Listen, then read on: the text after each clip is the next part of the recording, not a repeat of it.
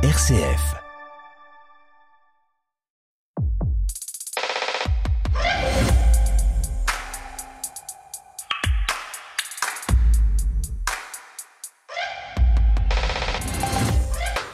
Et un très très grand bonjour à tous, cette effervescence, le magazine de l'étonnement culturel, j'espère que vous allez bien. Alors cette semaine, hein, vous avez plutôt pleuré la disparition de la reine d'Angleterre ou du dernier apôtre de la nouvelle vague? Vous êtes plutôt Elisabeth ou Jean-Luc, plutôt The Crown ou Le Mépris, Hélène Mirren ou Brigitte Bardot? Je vous rassure, hein, vous avez le droit de ne pas choisir et d'être ni l'un ni l'autre. Dans Effervescence, toute la culture a sa place. Mais quand même, hein, cette semaine, nous serons tous un peu britanniques. Quatre chroniqueurs pour rire et pleurer avec nous. Guillaume Goubert, bonjour. Bonjour. Vous êtes l'ancien directeur du quotidien La Croix. Alors vous, vous êtes plutôt Rennes ou plutôt Godard? Euh, plutôt, plutôt Rennes. Plutôt Rennes, il a hésité. Hein. Françoise Morel, bonjour. Bonjour Stéphanie, bonjour à tous. Vous êtes directrice de RCF à Vannes, mais avec nous depuis Lorient. Merci à toute l'équipe. Et je sais que vous, vous êtes définitivement Elisabeth. Plutôt Rennes, oui. Laurent Gozheimer, bonjour. Bonjour. Alors vous êtes le directeur du 1, euh, avec nous depuis le sud-ouest. Vous, vous êtes plutôt Pierrot le Fou ou Corgis? Ah, Pierrot le Fou, définitivement. Et puis surprise dans cette émission, un nouveau chroniqueur vient de nous rejoindre. Nicolas Tochet, bonjour. Bonjour. Vous êtes avec nous depuis Metz pour porter haut les couleurs de la culture depuis l'Est de la France. On va apprendre à connaître vos goûts et vos préférences, mais pour le moment, j'ai l'impression que vous êtes assez rock'n'roll. Alors, God Save the Queen ou à bout de souffle? Ah, plutôt à bout de souffle, oui, tout à fait. Et voilà, quatre chroniqueurs et leur coup de cœur pour nous parler livres, musique et festival. Bref, la bonne recette pour Effervescence. Effervescence, une émission présentée par Stéphanie Gallet. Moi, je pense qu'il faudrait le cadrer vraiment comme ça, je peux voir l'image. Voilà, il faudrait cadrer comme ça, enlever une lumière, par exemple, ici, et simplement, moi, je sais pas, ben dites-leur au revoir, Yves. Au revoir, et, à demain à 13h avec marie là, là, vous rigolez, vous ne le dites pas sérieusement. Vous ne pensez pas que vous allez les revoir demain. Et non, nous ne reverrons plus Jean-Luc Godard. Le dernier monstre de la nouvelle vague a donc définitivement posé sa caméra mardi dans sa maison de Suisse. À l'instant, c'était en 1985, hein, vous l'avez reconnu, Jean-Luc Godard qui donnait une leçon de cadrage aux équipes d'Yves Mourouzi. Jean-Luc Godard est mort et les hommages ont été nombreux. Alors moi j'ai retenu Emmanuel Macron hein, qui parle de trésor national. Trésor national, cette expression m'a interpellé, surtout pour un réalisateur franco-suisse. Et Wikipédia, hein, devenir à mon secours, un trésor national, c'est en France un bien culturel présentant un intérêt majeur pour le patrimoine français, du point de vue de l'art, de l'histoire ou de l'archéologie. Alors l'intérêt majeur pour le patrimoine cinématographique français et même mondial, hein, il est effectivement indéniable avec le réalisateur d'Aboutsouf, du Mépris, de Pierrot le Fou, mais aussi d'une formidable histoire du cinéma. Le quotidien Le Monde, lui, parle de Godard comme de la révolution du cinéma. Et je vous propose de revenir la semaine prochaine sur ce que le cinéma doit à Jean-Luc Godard et en quoi ses intuitions fulgurantes sur la place de l'image dans notre société étaient visionnaires. Puis de son côté, le journal La Croix nous rappelle que si le cinéaste était prolifique, il était également provocateur, provocateur mais parfois aussi abscon, pour ne pas dire indigeste. Et on ne va pas se mentir, hein, autour de cette table, tout le monde ne goûte pas Godard de la même façon. Laurent Grelsheimer, vous, vous souhaitiez saluer le vent de fraîcheur que Godard a fait souffler sur le cinéma? Oui, parce que à l'instant, on vient de l'entendre. Et, on s'aperçoit que Godard, c'est une image, ce sont les images, l'amour des images, mais c'est aussi une voix.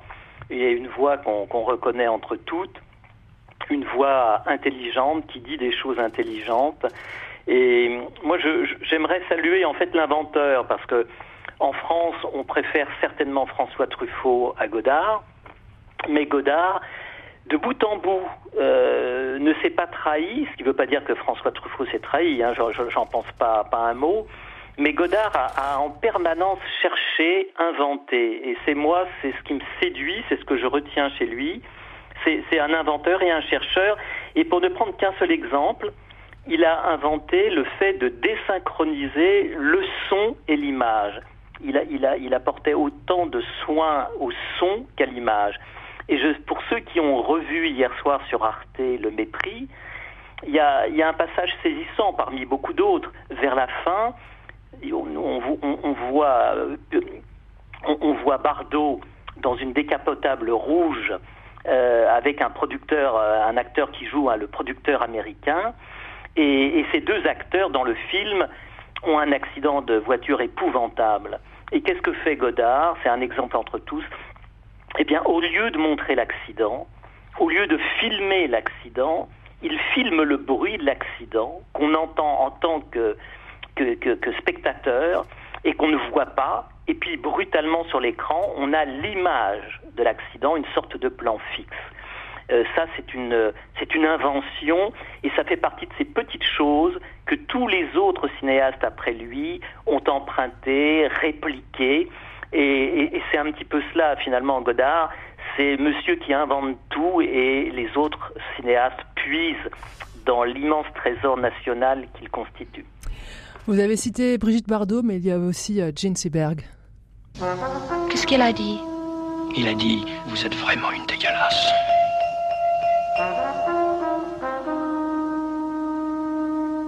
Qu'est-ce que c'est dégueulasse?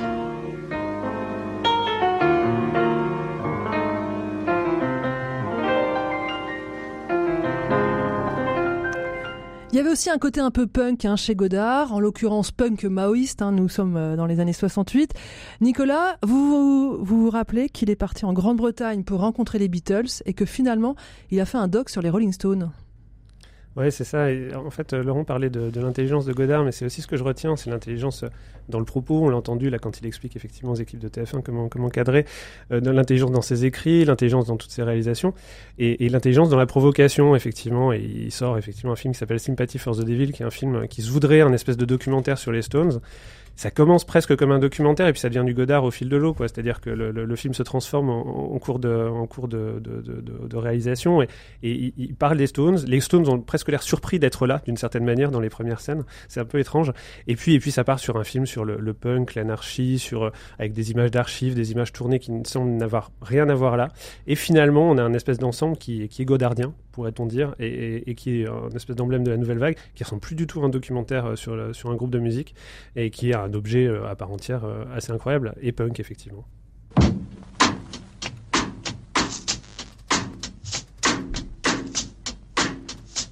Cupid Productions present a Jean-Luc Godard film. Please let me introduce myself. I'm a man of wealth and taste. Been around here for many a long, long year. So many a man's soul and faith. Let's not get involved. It's moving too anyway. Let's just watch. They say slowly.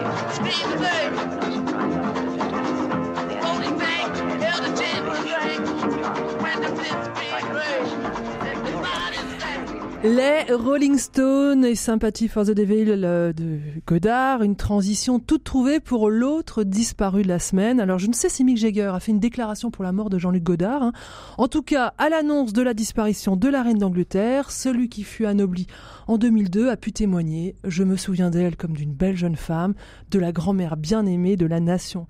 Et ils sont nombreux hein, dans le petit monde des stars britanniques à avoir fait allégeance à la Queen. La reine Elisabeth, reine des arts et icône de la pop culture, on en parle dans Effervescence cette semaine. Effervescence, la culture nous unit sur RCF. J'ai donc demandé à ma fine équipe cette semaine de se mettre à leur manière au service de Sa Majesté. Guillaume, pour commencer, il nous fallait une image de la reine et vous nous faites découvrir son portrait peint par le peintre Lucian Freud. C'est un tableau qui a un peu plus de 20 ans? Euh, De 2001. 2001, 2001 oui, exactement. Ça fait 21. Euh, c'est un tableau tout petit, c'est à peu près le format d'un livre, 15 cm par 23. Euh, c'est vraiment très très petit. Alors c'est en partie parce que la reine ne pouvait pas lui accorder beaucoup de séances de pause. Alors il a estimé que dans ces cas-là, il ferait un, très petit tableau. Alors il faut savoir que Lucian Freud, c'était, il est mort en 2011, un des plus grands peintres britanniques du XXe siècle, presque à l'égal de, de, Bacon. Et euh, c'est quelqu'un qui représentait toujours euh, les les corps des, humains et aussi des animaux d'ailleurs euh, d'une manière extrêmement crue, sans faire aucune concession, euh, euh, aucune volonté d'enjolivement. Il, il, montrait les corps dans leur fragilité, leur, le, fait qu'ils soient abîmés, etc. Donc quand l'idée a germé que qu'un qu portrait de la reine soit commandé à Lucian Freud, effectivement, ça pouvait surprendre. Et à l'arrivée, effectivement, on n'a pas été surpris. Euh, euh, on n'a pas été surpris parce que c'était vraiment du, du, du, du Lucian Freud qui pour l'anecdote, est le petit-fils de Sigmund Freud, euh, et qui euh, donc représente la reine euh, avec des reflets verdâtres, euh, un visage quand même assez assez marqué, marqué un sourire un peu en cul de poule. Enfin bon, vraiment, c'est pas du tout à du son tout avantage. flatteur. Et alors, il faut savoir que ce portrait, Lucian Freud, peintres les plus chers qui soient, il l'a offert à la reine. Et quand elle a reçu le portrait, elle a dit Very nice of you, euh, ce que je trouve absolument charmant. Et euh, voilà, et ce portrait figure dans les collections royales. Il y a une grande rétrospective de Lucian Freud qui doit avoir lieu à partir du 1er octobre à la National Gallery à Londres. Et euh, la reine, avant sa mort, en tout cas son, son équipe, euh, ses collaborateurs avaient donné l'accord pour que le tableau y soit exposé. Et donc ce petit tableau sera à la voilà. Et je trouve que parce que finalement ça aurait été d'une part facile de ne pas commander ça à Lucian Freud ou de le faire disparaître euh, sans même le, le montrer. Euh, voilà. La reine a accepté euh, cette manière de regarder son visage. Il faut préciser qu'elle a un diadème sur le sur la tête. Euh, voilà et et une espèce de liberté qu'elle avait par rapport à sa propre image qu'on a retrouvée dans d'autres circonstances. Il y a un photographe qui s'appelle Chris Levine qui a fait une, séance de photos très, là pour le coup, très très très officielle, une espèce de euh, collier en fourrure, enfin de, col en fourrure. Là aussi son, diadème sur la tête. Et la photo qui est restée, qui est connue de cette série de portraits, c'est une photo où elle ferme les yeux et, euh, et qu'il a pris un moment où la reine euh, souffler un peu parce que c'est lourd cette couronne à porter. Et, euh, et, là aussi, elle a accepté que cette photo euh, soit diffusée, circule. Bon, on se souvient aussi parce qu'on a beaucoup revu ces jours-ci de, de l'inauguration des JO de, de, 2012 quand elle avait joué une espèce de scénette avec euh, Daniel Craig 007 pour sauter en parachute au-dessus du stade olympique. Voilà, donc ça la rend, moi je trouve assez sympathique. Assez sympathique. Merci, merci Guillaume. Je rappelle qu'on retrouve vos histoires de l'art tous les mardis matins, un peu avant 9h dans, dans, la matinale RCF. On continue à parler de l'image de la reine avec vous, Françoise. Hein. On sait, et Guillaume vient de nous le dire, hein, qu'Elisabeth était devenue une championne de la communication qu'elle qu maîtrisait parfaitement. Et un élément clé de son image, eh bien, c'est sa garde-robe, qu'il ne faudrait surtout pas réduire à des colliers de perles et des twin set mode. Euh, Françoise, on découvre avec vous qu'un homme est à l'origine de ce style unique. Exactement, Stéphanie, vous avez raison de dire qu'il ne faut pas s'en tenir aux, tenues flashy hein, dont on pourrait garder le premier souvenir euh, des tenues de la robe. Il y a aussi des robes exceptionnelles que la robe que la reine a portée euh, et dont elle avait confié la création à un grand couturier. Il s'appelait Norman Hartnell, c'est donc de lui dont j'ai envie de vous parler. Il est né en 1901 euh, au sud-ouest de Londres, il est mort en, en 1979 et c'est en 1940 qu'il obtient le mandat royal de couturier euh, d'abord pour la reine mère, la, la reine Elisabeth, et puis c'est en 1947 qu'il commence à travailler pour Elisabeth II. Alors, il a d'abord créé sa robe de mariée, une robe exceptionnelle. Vous savez, je suis très sensible aux matières, aux tissus euh, et, et aux froufrous. Une robe vraiment exceptionnelle avec un décolleté en cœur, comme ça se faisait à l'époque, une jupe ample brodée de plus de 10 000 perles, avec une traîne de soie de 4 mètres entièrement rebrodée de, de fleurs. Des broderies d'ailleurs inspirées du fameux printemps de Botticelli. Et puis, il y a eu la robe du couronnement d'Elisabeth II, robe réalisée en 1950 c'est un vrai travail d'ingénieur. Cette robe, euh, parce qu'elle est faite d'une construction extrêmement complexe. Il fallait trouver la bonne mesure entre le tissu, les broderies et puis surtout le poids de cette robe qui devait pas emporter la, petite bonne femme qui était dedans. Huit prototypes ont été réalisés. Euh, voilà, sur la robe, on voyait les emblèmes royaux des pays euh, du Royaume-Uni et ceux, du Commonwealth. Euh, sa broderie complexe a nécessité beaucoup d'heures de travail. La soie utilisée pour fabriquer la robe, souvenez-vous-en, elle provient de la ferme de soie de Lady Heart Dick au château de Lolling Stone. Voilà, la robe a nécessité euh, trois couturières, six brodeuses et la Royal School of Needlework chargée de la broderie euh, travaillée au fil d'or. Alors bien sûr, il y a des pierres, il y a des diamants, il y a du cristal, tout ce qu'il faut pour faire une robe de couronnement. Ensuite, Hartnell a, continué à travailler hein, pour la famille royale, mais malheureusement, avec le temps, sa maison de couture euh, n'a pas tenu. Elle ferme en 1992. Alors pourquoi vous parlez de cet artiste qui lui aussi a gravité autour de la reine? Euh, C'est parce que c'est un un homme euh, qui euh, a mené une vie très discrète. On le voyait très rarement. Euh, il était même assez secret. C'était pas une star de la mode qu'on qu aurait vu partout dans, les médias. Pourquoi? Eh ben parce que Hartnell a vécu à une époque où les relations homosexuelles étaient illégales en Angleterre et Hartnell était homosexuel. Donc voilà, j'avais envie de, de, de, donner un coup de projecteur à, à, cet homme et à ses belles créations, ses belles robes et j'espère très bientôt euh, une exposition peut-être sur toutes ces belles robes qu'on peut voir quand même euh, pour l'instant euh, dans la Royal Collection du château de Windsor avec bien sûr plein plein d'autres œuvres d'art. Et en, et en cas de, de, de collection et d'exposition, vous serez la première à vous y précipiter. Bah, bien sûr. Merci Françoise.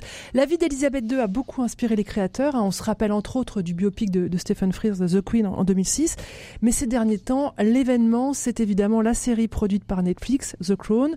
La disparition de la reine a fait bondir ses audiences. Tenez-vous bien, en Angleterre, le visionnage de la série aurait augmenté de 800% le week-end dernier. On écoute un extrait de la bande-annonce de la première saison. Nous avons un nouveau souverain. Une femme, une jeune femme. Je vais descendre de l'avion avec elle. Non, monsieur. Si vous n'y voyez pas d'inconvénient, la couronne a la préséance. Vous ne pensez pas que j'aurais préféré grandir loin des projecteurs, loin de la cour, loin du regard de tous Soyez ferme, appuyez-vous uniquement sur la loi. Je sais que c'est Winston Churchill, mais n'oubliez pas qui vous êtes. Je ne vous suis êtes personne. la reine d'Angleterre.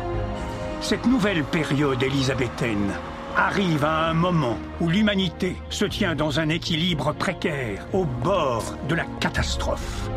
Êtes-vous mon épouse ou êtes-vous ma reine? Je suis les deux et un homme fort serait capable de s'agenouiller devant les deux. Agenouiller devant mon épouse est hors de question. Votre épouse ne vous le demande pas. Mais ma reine me l'ordonne, n'est-ce Oui. pas? Je vous demande de faire une exception pour moi.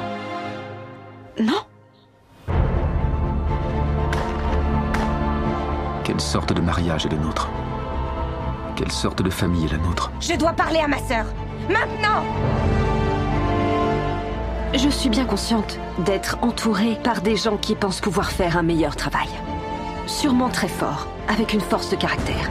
Mais pour le meilleur et pour le pire, la couronne est posée sur ma tête.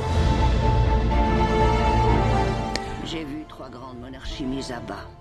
En France aussi, la série cartonne. Et Laurent, vous faites partie de ceux qui ont avalé ou presque les 4 saisons et les 40 épisodes. C'est une œuvre de fiction, mais on se prend au jeu. Alors, les, deux premières saisons que j'ai adorées, euh, il- faut quand même dire que la, la série est bien meilleure que la bande-annonce et que la, la mise en scène est exceptionnelle. Les acteurs sont, très très bons, très bien choisis. Euh, c'est pas une série euh, ordinaire, c'est une série parfois très lente euh, où la mise en scène a beaucoup d'importance. Et c'est surtout une série qui, qui, est d'une certaine manière tout à la fois de la propagande et en même temps euh, euh, euh, très sévère pour la, pour la royauté, pour la famille royale. Je veux juste retenir un point ou deux. Le début, on commence avec Churchill, et ce sont des passages magnifiques, et on comprend à travers ces épisodes à quel point en réalité la reine ou le roi ont beaucoup plus d'influence et de pouvoir qu'on ne l'imagine, même si la, série a un peu réécrit l'histoire et l'a enjolivé. En réalité, la royauté est bien un outil dans les mains de la politique étrangère anglaise, euh, et si en interne, dans la politique intérieure, le roi ou la reine ne peut rien faire, on s'aperçoit qu'en politique étrangère, elle a tout à fait une latitude. Ça, c'est le premier point. Et le deuxième point, on découvre entre autres euh, la famille royale avec la sœur de la reine Élisabeth, Margaret, la, princesse, euh, j'allais dire la terrible Margaret, parce que c'est elle qui fait vivre et qui donne une intensité dramatique en partie à la série, et puis aussi le prince Philippe, dont euh, la famille, on apprend j'ai appris, euh, évidemment, euh, les fans de la reine euh, devaient déjà le savoir, mais enfin, on apprend beaucoup de choses sur cette famille du, prince Philippe, qui est une famille qui a collaboré, une famille en partie allemande, et, dont la mère vit en Grèce. Enfin bref, il y a plein de péripéties, on apprend beaucoup de choses.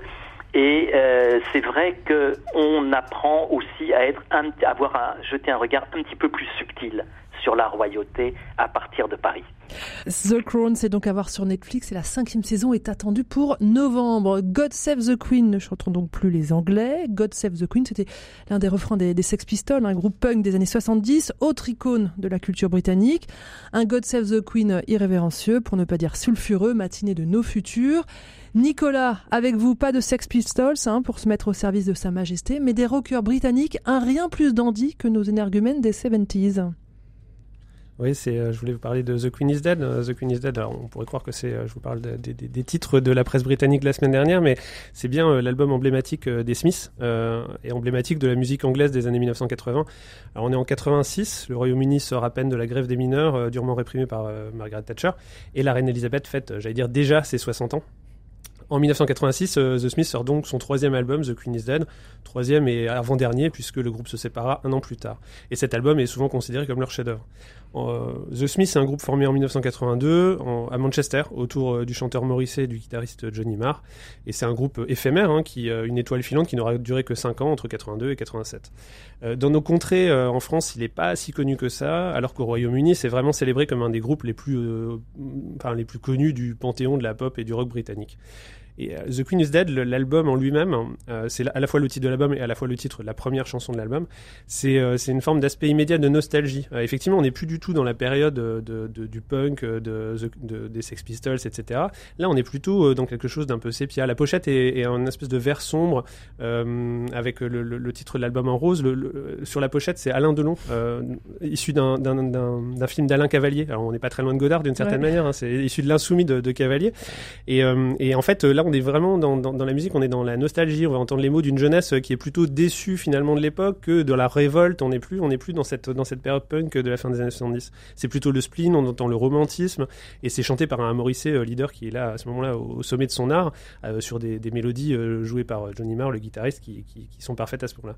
Et puis au-delà de cet album, c'est toute la musique anglaise qui est en, pleine mutation à ce moment-là, et, et, Manchester, on est un vrai symbole. On, on, écoute un, un extrait? Ouais, allons-y. The Queen is Dead, Smiths.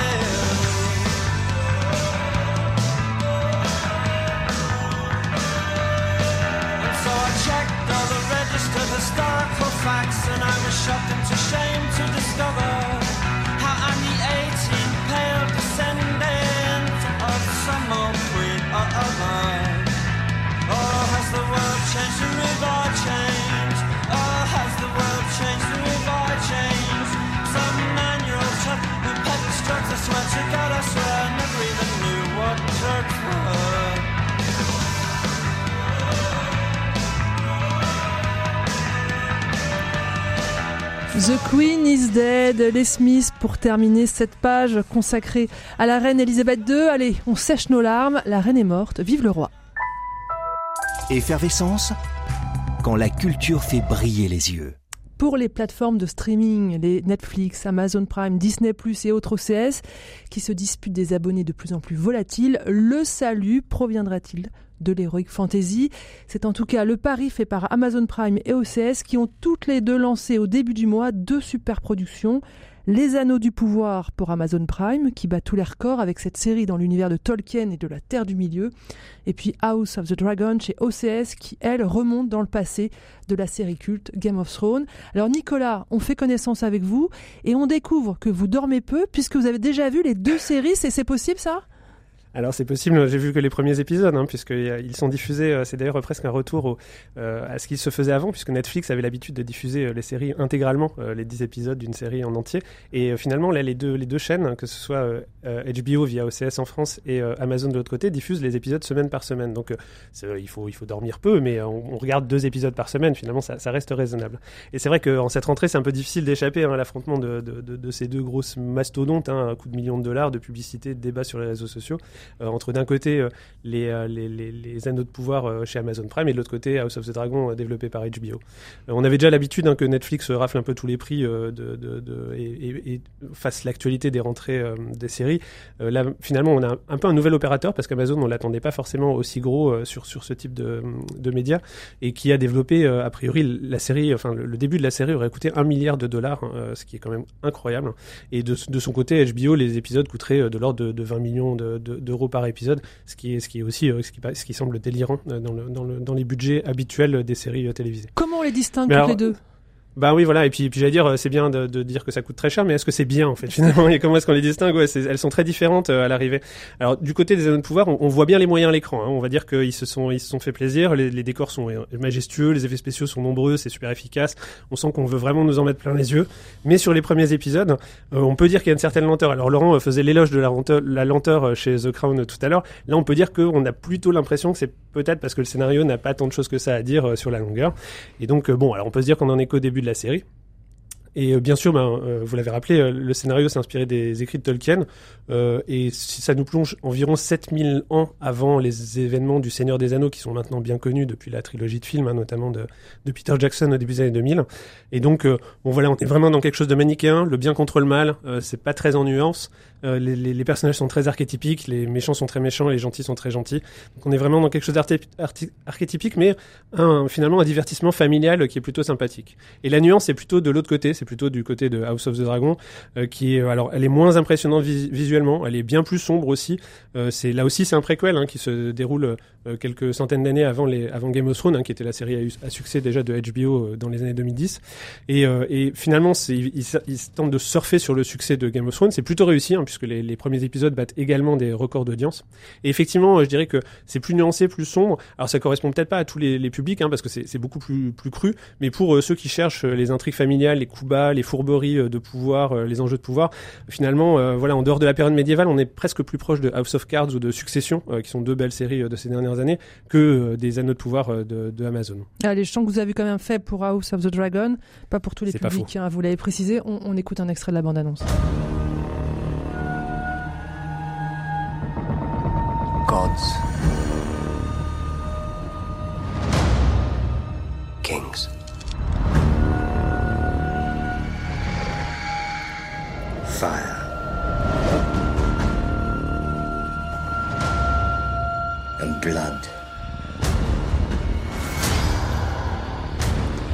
Allez, d'un coup d'aile de dragon, on quitte Westeros et où se déroulent les sagas de Game of Thrones et on arrive à Venise, on se pose devant la Fenice. Françoise Morel, c'est vous notre guide dans ce temple de l'opéra italien. Exactement, j'avais envie de vous parler de ce magnifique, euh, de ce magnifique opéra La Fenice, euh, joyau d'architecture que j'ai eu la chance de découvrir euh, juste avant l'été. Bon, d'abord, bah, bien sûr, il y a la Sérénissime, on est à Venise, ça, ça, ça, fait déjà tout. Et puis, il y a donc cet opéra La Fenice, qui veut dire le phénix. vraiment une architecture magnifique. Moi, j'étais éblouie par tout ce que j'ai vu, hein, les espaces, les lumières, les dorures. mais au-delà de cela, on, on, ressent aussi dans ce lieu beaucoup de vie. Il y a la musique qui vibre, même si elle ne joue pas. On sent aussi la présence des artistes, ceux d'hier, ceux d'aujourd'hui.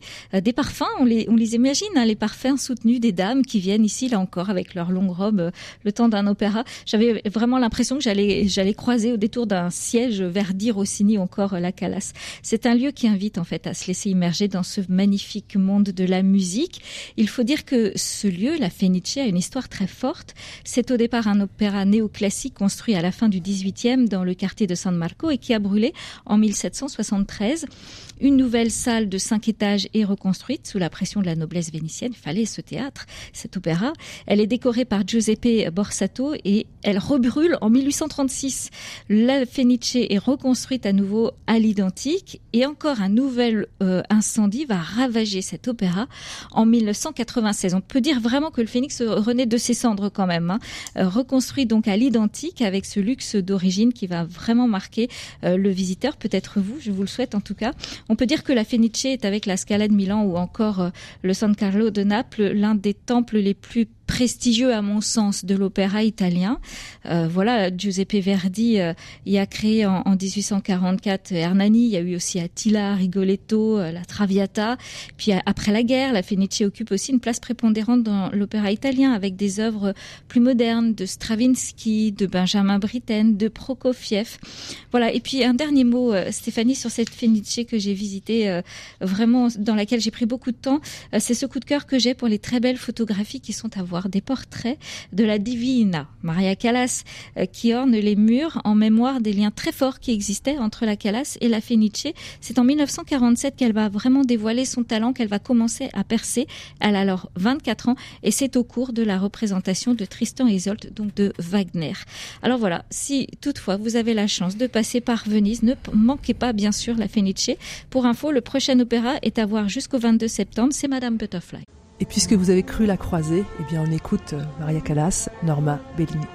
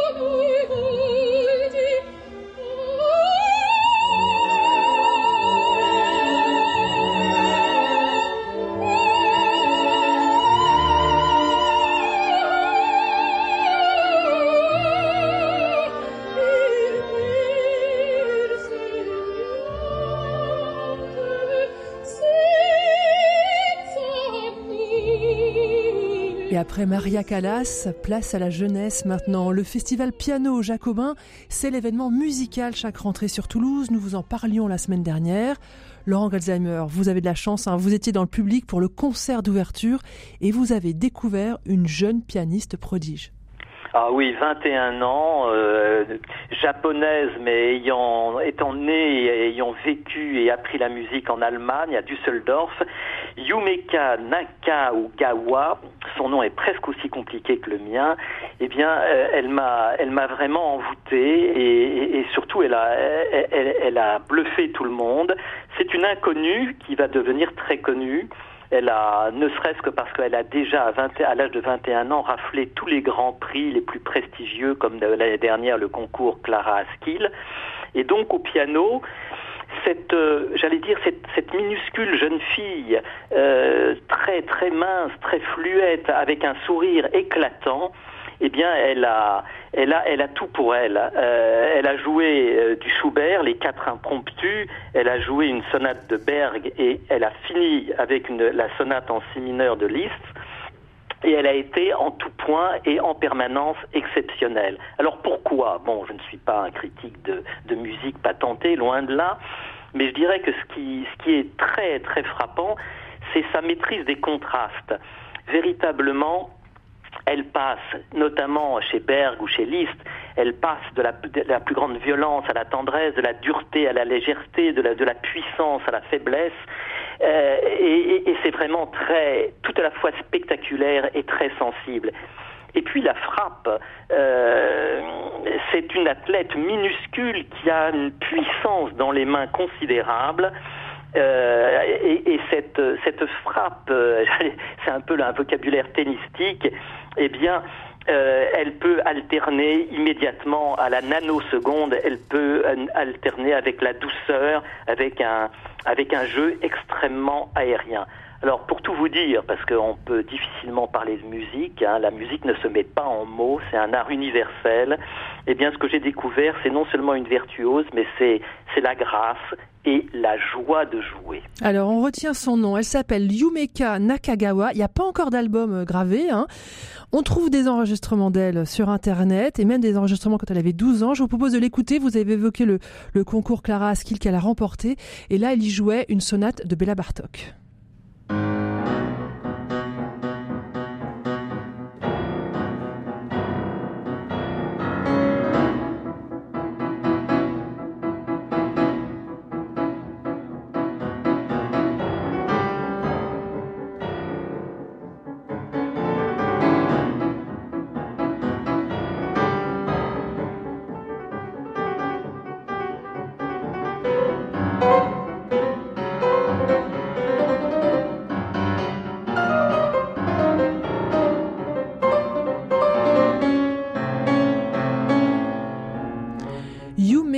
Nakagawa, retenez son nom. Effervescence, Stéphanie Gallet. Et c'est toujours SF que vous écoutez, le magazine de l'étonnement culturel avec, avec nous, pour nous partager leur enthousiasme en ce mois de septembre. Nicolas Tauchet depuis Metz, Françoise Morel depuis la Bretagne, Laurent Grésheimer, elle lui cette semaine dans le sud-ouest, et enfin mes côtés Guillaume Goubert. Guillaume, vous souhaitiez nous parler du festival des Jardins de Chaumont-sur-Loire. Alors ça, ça, existe depuis 30 ans, oui. et en 30 ans c'est devenu vraiment un, un rendez-vous incontournable de la, la création contemporaine. Euh, paysagère Oui, pas seulement paysagère d'ailleurs, il y a une recherche plastique qui est, qui est assez importante, c'est des collaborations souvent entre des, des, personnes spécialistes de botanique mais aussi d'architectes. Et, euh, et, donc, euh, donc c'est 25 euh, commandes qui sont passées, chacun disposant d'une parcelle dans, dans, le domaine du château. Et euh, c'est une, c'est effectivement devenu un rendez-vous euh, très impressionnant. Alors, moi, je vais vous faire un aveu, je suis pas toujours très sensible parce que l'art conceptuel touche aussi l'art des jardins. Donc, il y a des choses pour comprendre ce qu'ils ont voulu faire, faut lire un texte et j'aime pas ça du tout. Voilà. Donc, euh, le, le, mais il y a quelques quelques œuvres qui sont vraiment magnifiques. En fait, j'ai surtout envie de vous parler de, de des collections d'art contemporain du domaine, euh, car euh, depuis donc 30 ans, ce domaine appartient à la région euh, Centre. Il y a chaque année des commandes à des artistes, et ben au bout de 30 ans, ça fait quand même quelque chose d'assez d'assez impressionnant, notamment dans le parc dit historique du château, qui est un parc qui a été réaménagé au début du XXe siècle par un, un très grand paysagiste. Euh, Henri Duchesne pour la famille de Breuil qui était richissime et un parc où il y a des cèdres absolument incroyables, très très anciens, immenses. Et euh, au milieu de ces cèdres et de ces grandes pelouses, eh ben, il, y a de, il y a de très belles œuvres. Ce que j'aime bien ce que j'ai bien aimé dans cette euh, visite, c'est que quand on visite des, des, parcs de sculpture, notamment en art contemporain, souvent ça ressemble un petit peu à un tableau de chasse. C'est-à-dire qu'on sent que le, le, le, responsable du lieu, surtout si c'est un mécène privé, euh, veut nous montrer que bah, voilà, il, il, en a, a. il en a, il a décroché les, les plus grands, les plus beaux, etc., etc. Là, c'est différent parce que vraiment, il y a une et on pose l'œuvre qu'on a achetée, pouf. Euh, là, il y a une vraie réflexion sur le lieu, sur les matériaux disponibles à proximité et qui fait que les, créations sont vraiment des choses qui sont créées spécialement pour ce domaine. Et ça fonctionne, pas toujours bien sûr, il y a du conceptuel aussi, mais euh, ça fonctionne souvent très très bien. Je, pour donner un exemple, c'est une œuvre de Andy Goldsworthy, qui est un très très grand nom de ce qu'on appelle le land art, moi je traduis en français par euh, art dans le paysage, euh, qui, a, qui a installé euh, un, un œuf euh, qui fait à peu près 2 mètres de haut, en, en ardoise, qui est vraiment une, une matière euh, tout à fait régionale. Et il l'a posé sur la souche d'un platane qui avait été abattu. Et en fait, la, la, souche, il y a eu des, des, des, des, rejets, des regains. Et en fait, les branches maintenant poussent autour de, de cet œuf en, en, en, ardoise. Et euh, cette espèce d'alliance entre l'art et la nature euh, est quelque chose de très beau. Et donc, il y a, il y a beaucoup de, de, de, très grands noms. Euh, Anne et Patrick Poirier, euh, Giuseppe Pennone, Eva Jospin qui avait quelque chose qui est vraiment très très réussi, Christian Lapie et puis un artiste ghanéen que je connaissais pas et que j'ai découvert à cette occasion qui s'appelle El Anatsui et qui est qui est un qui est un très grand artiste. Voilà, c'est à découvrir donc au jardin de Chaumont-sur-Loire dans la région centre. C'est à découvrir jusqu'au 6 novembre. Et le week-end prochain, il y a un grand une grande fête botanique, on peut acheter des plantes. En plus, euh, Laurent Gresheimer, vous allez nous parler d'un livre qui est un des livres dont on parle dans cette rentrée littéraire. Il est signé Lola Lafont et il s'inscrit dans une, collection des éditions Stock, Ma nuit au musée. Mais là, c'est un musée très particulier dont il s'agit. Oui, oui, oui, parce que moi, je suis pas fan de cette idée de passer ma nuit au musée. Mais, mais là, il faut bien préciser tout de suite que ce n'est ni un roman, euh, ni tout à fait un essai. Du reste, euh, c'est Lola Lafont qui a décidé, à l'invitation de son éditrice, de s'installer pour la nuit euh, dans l'annexe euh, du musée Anne Frank. Et donc ce n'est pas un lieu artistique, loin de, là, on est dans un lieu de recueillement. Et c'est donc une lecture grave. Et je, je, vous invite à cette lecture avec un petit peu de gravité parce que c'est un essai sur la mémoire et l'oubli, pour faire simple. Euh, et, et je dirais que l'auteur, Lola Lafont, arrive à retenir notre attention sur ce sujet, ce qui n'est pas évident parce qu'elle arrive à, tisser et à réunir plusieurs fils à la fois. Je dirais tout à la fois la vie d'Anne Frank. Bon, je vais pas, je vais pas m'apesantir. Chacun voit à peu près la vie, le destin tragique d'Anne Frank euh, à Amsterdam pendant pendant la Seconde Guerre mondiale. Euh, et elle nous éclaire sur cette vie et surtout sur ce qu'elle est devenue dans la mémoire et dans nos mémoires aujourd'hui parce qu'on découvre avec un peu d'effarement à quel point cette vie a été déformée, trahie, euh, d'abord d'ailleurs par son premier éditeur qui par une forme de pudeur qu'on comprend mal aujourd'hui a, a, retiré certaines pages de son journal, euh, sans parler du premier éditeur aux États-Unis qui a lui véritablement torturé le texte, et puis les premiers films sur la vie d'Anne Frank qui eux ont été euh, carrément mensongers puisque dans ces films Anne Frank ne meurt jamais et surtout euh, ne meurt pas dans un camp de concentration ou d'extermination.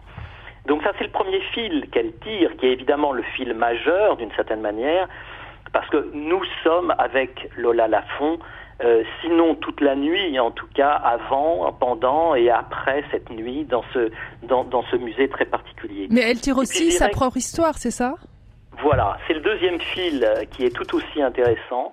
Euh, Lola Lafont, euh, dans, dans, dans, dans, ce petit essai, finalement, en fait aussi une autobiographie où elle euh, raconte ses origines, qui n'étaient pas évidentes et qu'elle a cherché à fuir pendant une cinquantaine d'années, ses origines juives son, passé roumain, puisqu'elle a vécu jusqu'à l'âge de 12 ans en Roumanie. Et c'est un, c'est un fil qu'elle arrive à très subtilement à tresser avec la, la, la vie d'Anne Frank sans que ce soit jamais, euh, j'allais dire, gênant ou, ou que cela puisse mettre mal à l'aise. Et puis enfin, il y a un troisième fil, c'est celui de l'écriture. C'est une réflexion sur l'écriture. Et donc, dans ce, dans ce petit livre de la rentrée, qui encore une fois n'est pas un roman. Lola Lafont est une romancière, mais là ce n'est pas un roman. Eh bien, c'est un c'est un voyage au, au, bout de la nuit d'une certaine manière et, et un peu de, no, de, nos vies. Voilà un très beau livre. Quand tu écouteras cette chanson, Lola Lafont, et c'est aux éditions Stock. Effervescence, le magazine de l'étonnement culturel. Et on a parlé de Chaumont-sur-Loire tout à l'heure avec Guillaume, mais c'est vrai que le temps de la rentrée, c'est encore celui des festivals qui offrent euh, pendant ces derniers beaux jours euh, des beaux moments de communion avec les artistes. Françoise, vous nous emmenez en Bretagne pour un festival avec une tonalité très italienne cette année. Il s'agit des musicales de Quiberon.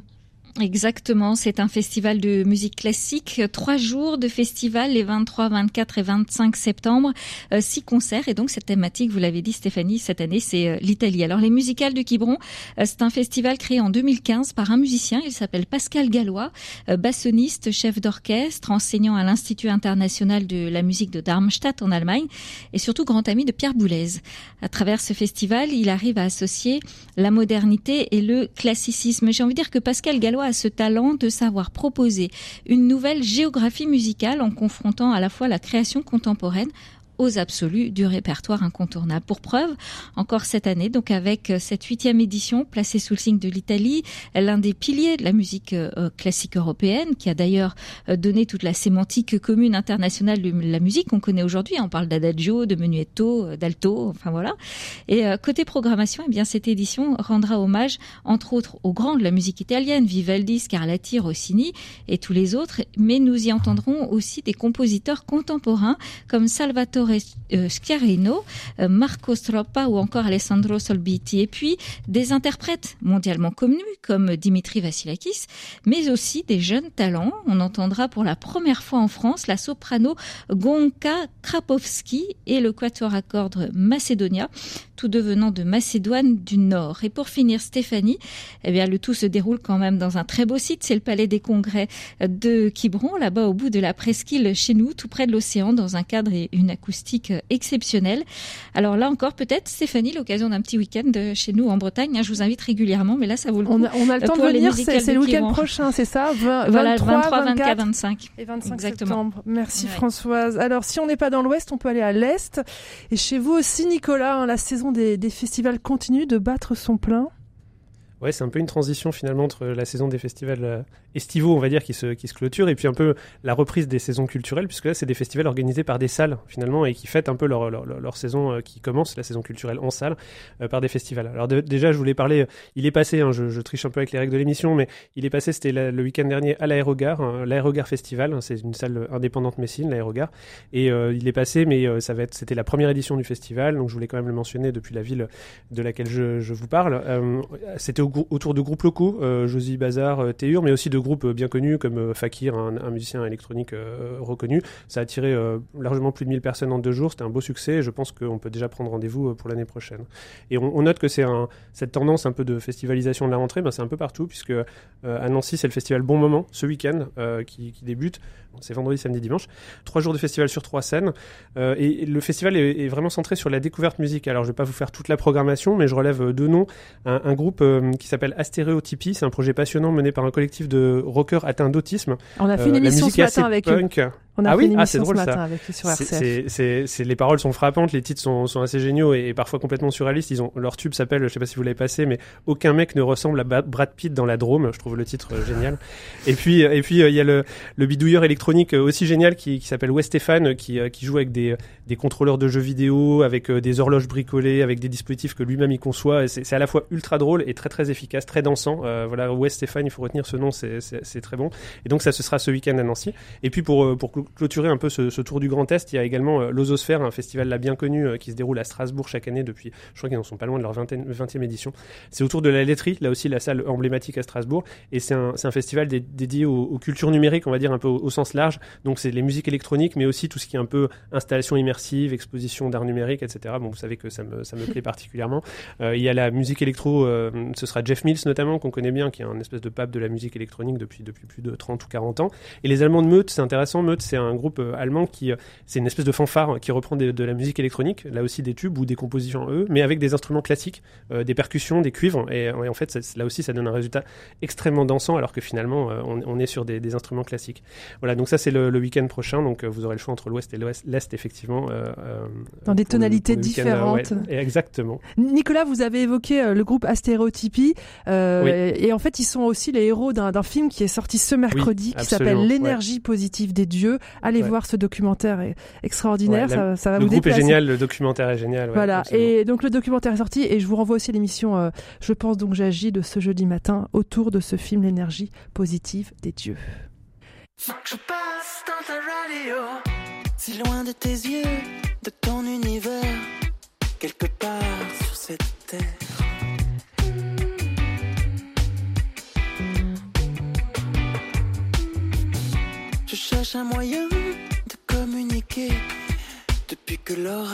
l'orage est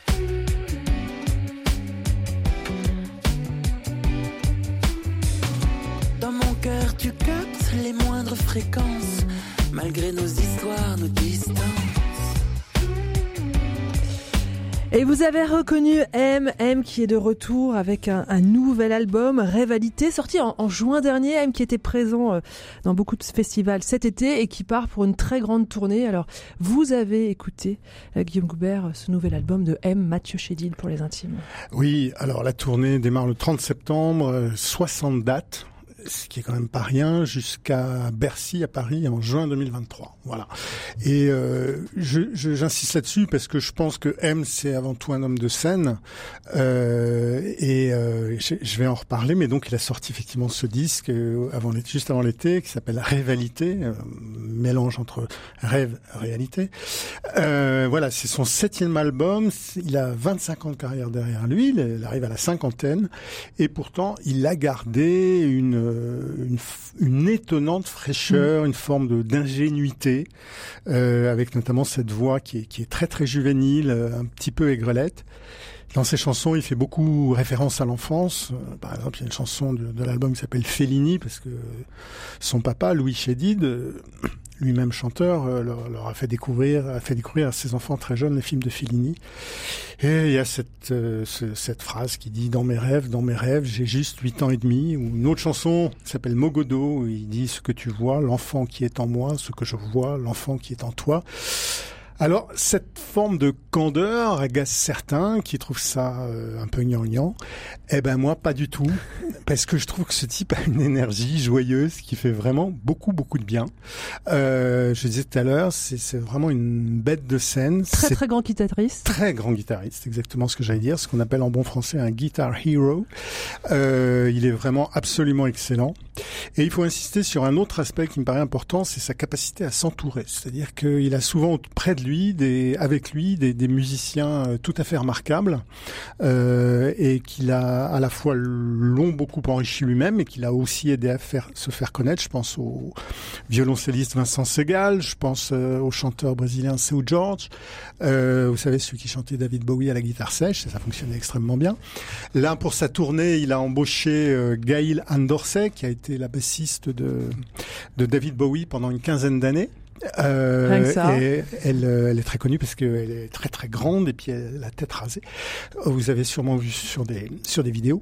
Et puis dans cet album, elle a, il a renoué avec son amie euh, Fatoumata Diawara, très très grande chanteuse malienne, avec qui il avait fait il y a cinq ans, euh, ils avaient monté ce projet qui s'appelait L'Amo Mali, qui était un truc formidable avec des musiciens maliens, des choras, c'était c'était magnifique. Voilà et donc il chante en duo dans dans cet album une très jolie chanson. Qu'on va écouter, moi je voudrais aussi saluer la, la générosité de M. On se rappelle du, du confinement où euh, il donnait des, des- des concerts en vidéo tous les jours pour tout le monde. C'était vraiment un très beau moment. On écoute donc Mathieu Chédid avec Fatoumata Diawara, extrait de cet dernier album Rivalité, ça s'appelle Mais tu sais. Je sais, je sais bien que tu essaies dans ces larmes sucrées d'alléger ce passé.